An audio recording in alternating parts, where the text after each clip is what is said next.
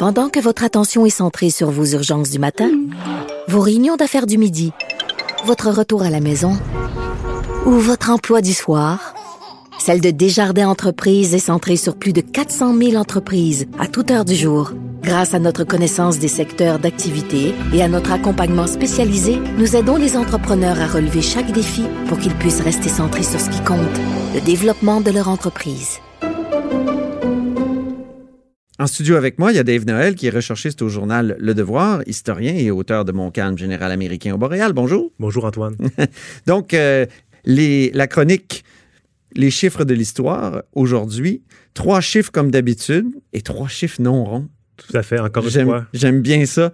Donc, euh, 331 ans. Qu'est-ce qui s'est passé il y a 331 ans, le 24 septembre 1688? Un événement complètement oublié aujourd'hui, Ouais. c'est le déclenchement de la guerre de la Ligue d'Augsbourg. Ah bon? Euh, donc souvent, on va parler des guerres euh, qui ont mené un résultat durable. Ouais. La guerre de la conquête, la- les, les guerres mondiales. Euh, mais la guerre de la Ligue d'Augsbourg, on l'a complètement oublié pour une raison bien simple, c'est qu'à la fin de la guerre, donc une guerre qui dure de 1688 à 1697, euh, les puissances rendent leurs conquêtes respectives. Ça finit un peu comme un match nul. Euh, mais l'intérêt pour nous, c'est que c'est la première guerre intercoloniale euh, opposant la France et l'Angleterre. Ah bon? Donc, en- en- une guerre d'importance. Il y avait eu des petits, des petits trucs avant, mais ça, c'est vraiment la première guerre. C'est aussi durant cette Donc, guerre-là. la colonie n'avait que 80 ans. Euh, ben, même un petit peu moins. France, Si on, ouais. ouais, si on calcule la fondation de Québec 1608, donc c'est une toute jeune colonie embryonnaire, mais c'est l'époque qu'on connaît comme étant l'âge d'or de Pierre Lemoine d'Iberville, le conquérant. Ah. Euh, les gens de ta génération, Antoine, qui ont écouté la télésérie dans les années euh, 70 euh, sur d'Iberville, euh, savent de quoi on parle. Il y a une biographie de d'Iberville qui s'en vient par Magali Fabre. Oui. En, ben, une seconde après la première, c'était Guy Frégo qui l'a fait euh, Oui. il y a bien longtemps. Euh, mais donc, c'est le grand personnage, le plus grand militaire de, de l'histoire de la Nouvelle-France. Il, il était à la fois corsaire, euh, euh, combattant, il menait des opérations de petite guerre et il est même mort à Cuba à la fin de sa vie tellement il, euh, il était un peu partout. Il a contribué à la fondation de la Louisiane. Mais donc, à l'époque, quand on vient, quand on parle de la guerre de C'est un la héros, là. d'Augsbourg, C'est un vrai héros. c'est un, personnage qui, qui a une carrière, euh, comment dire, c'est vraiment un personnage de, de, de film, de cinéma, une vie très mouvementée. Et puis donc, mais la guerre de la Ligue d'Augsbourg, c'est vraiment cette guerre-là qui le lance, qui lui donne, euh, comment dire, son aura, parce que c'est à ce moment-là qu'il fait la conquête de la baie du. Euh, il détruit les établissements de, britanniques, ben, anglais en plutôt, de Terre-Neuve. Donc, c'est vraiment sa, sa- sa grande période. C'est aussi la guerre qui a été marquée par le massacre de la Chine, un événement euh, bien connu de notre histoire. Oui. Et puis donc, euh, il y a aussi le siège de Québec de 1690 où Frontenac a répondu par la bouche de ses canons à, à l'assiégeant anglais. Donc, c'est vraiment une guerre que- qui, de ce côté-ci de l'Atlantique, a été plutôt victorieuse euh, côté euh, français, mais qui s'est terminée par un match nul. Donc, c'est une guerre qu'on euh, qu'on a complètement oublié, ou, ou plutôt, euh, on a oublié en fait l'ensemble du conflit. On se rappelle de certains événements isolés, mais euh, le conflit, lui, a été euh, remis dans les, les boîtes de l'oubli. Donc, il y a 331 ans, le 24 septembre 1688, c'était le déclenchement de la guerre de la Ligue d'Augsbourg. Deuxième événement aujourd'hui, deuxième chiffre de l'histoire, 148 ans, il y a 148 ans, le 23 septembre 1871.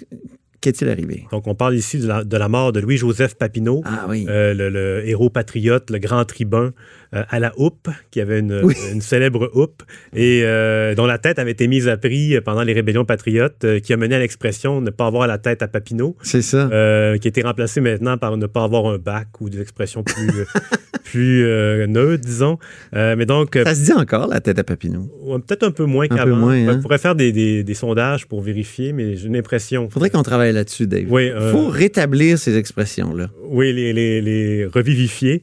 Euh, donc, Papineau, évidemment, lui, euh, c'est ça, c'est vraiment le, comment dire, le premier grand chef qu'on a eu. On avait eu Bédard avant, qui était un premier euh, député euh, du Parti canadien, qui est devenu le Parti patriote. Ben oui. Et puis en 1871, c'est vraiment un- un- évidemment un vieillard, un vieil homme, euh, qui vers la fin de sa vie, après les rébellions patriotes, était devenu plutôt annexionniste. Lui, il, dénon- il avait dénoncé la Confédération de 1867 et euh, donc il, il prônait une annexion du Canada au- aux États-Unis. Donc il était, il s'est un peu, euh, il avait été un peu marginalisé à son retour d'exil parce qu'après les rébellions patriotes, donc ou plutôt pendant, Il s'est sauvé. lui, il, il a- ouais, c'est ça, il s'est enfui euh, au sud de la frontière. Ensuite, il est parti plusieurs années en France pour essayer de convaincre les autorités de prendre parti pour la rébellion. Et il a fini par avoir une amnistie qui lui a permis de revenir Et là, il a tenté un retour en politique à l'époque de La Fontaine. Donc, mais rapidement, c'est ça, il a, été, il a été mis de côté. Et il y a une statue devant le Parlement. À date de quelle époque, celle-là? Elle représente à quelle époque déjà? Je pense qu'il était président de l'Assemblée. Oui, en fait, si je ne m'abuse. Lui, il était orateur. À l'époque, on parlait d'un orateur. à ce moment-là, l'orateur avait plus un rôle de leadership qu'aujourd'hui. Il est plutôt un, arbitre seulement. mais donc, puis en 2002, on a fait une statue en son honneur sur le tard, évidemment. Et je, me rappelle d'un article où, tu un peu le, tu comparais le, son pantalon à des pantalons de lycra qui n'étaient pas euh, disons que c'est pas. C'est très critique. Des, Dans cet article-là dont tu parles, c'est un article que j'ai écrit dans Argument. Et euh, j'étais très critique de la, la, nouvelle statuaire que j'appelais péquiste réaliste ou réalisme péquiste. en fait, ce qui est surtout, c'est le, comment dire, quand on, compare aux statues qui sont tout près de Louis-Philippe Hébert, on voit les plis du vêtement, on dirait que c'est réel, tandis que là, euh, le pantalon du Papineau de 2002, il est très lisse, donc un peu assez moulant, disons. Oui. Mais je me suis réconcilié avec ces statues-là en me disant que c'était mieux d'avoir quelques statues pour rappeler l'histoire que de ne rien avoir. Et souvent, aujourd'hui, les statues veulent rien dire. Fait que, au moins, celles-là veulent dire quelque chose ou renvoient à des personnages qui ont existé. En terminant, il y a 51 ans, qu'arriva-t-il? Oui, c'est le décès du premier ministre en exercice, Daniel Johnson. Le 26 septembre 68. Ben oui, en exercice. Donc, il y a deux semaines, on parlait de Duplessis qui était mort aussi dans le Nord. Et là, c'est Johnson qui meurt pendant une visite du barrage Manix 5. Euh, il est vraiment au sommet de sa gloire. On est un an après la visite de De Gaulle. Et d'ailleurs, lui, il devait faire la visite équivalente en France. Et puis, on, dans les journaux du lendemain, on voit euh, le général De Gaulle qui est très attristé, qui même qui veut venir aux funérailles, mais finalement, ça, ça n'aura pas lieu. Euh, donc, lui, c'est un malaise cardiaque euh, qui l'a emporté. Il, a, il, avait été, il avait eu un autre malaise cardiaque dans l'été, avant sa mort. Il, il, était parti aux Antilles, se reposer, se remettre en forme. Et à son retour, euh, c'est ça, on il part là-bas, il fait une grande tournée. Et, euh, et, puis là, c'est ça, c'est comme si ça avait été trop pour lui et là, il a fait ça, son malaise. Pour les premiers ministres unionistes, il y a comme une fatalité. Ça faisait trois là, qui mouraient en exercice. Oui, c'est ça, Duplessis. Duplessis, Paul Sauvé et euh, Daniel Johnson. Et d'ailleurs, c'est ça, ils s'en sont jamais remis par après parce qu'ensuite, c'est Jean-Jacques Bertrand qui, le remplace. Il n'est pas à la hauteur euh, et puis par la suite, c'est devenu... Rodrigue Biron, quand même, leur dernier chef, comment dire, de, éclatant. Puis il est passé au Parti québécois à mais le parti est disparu en 1989 seulement, mais à ce moment-là, c'était pratiquement une coquille vide. Ah oui, vraiment. C'était vraiment pour fermer les comptes. Voilà. Merci beaucoup. Merci beaucoup, Dave Noël. C'était les chiffres de l'histoire avec Dave Noël, comme tous les lundis, recherchiste au journal Le Devoir et historien, auteur de Mon calme général américain et de bientôt les lieux de pouvoir aussi. Oui, à venir, dans un mois. à venir, on s'en reparle. Ça, c'est certain.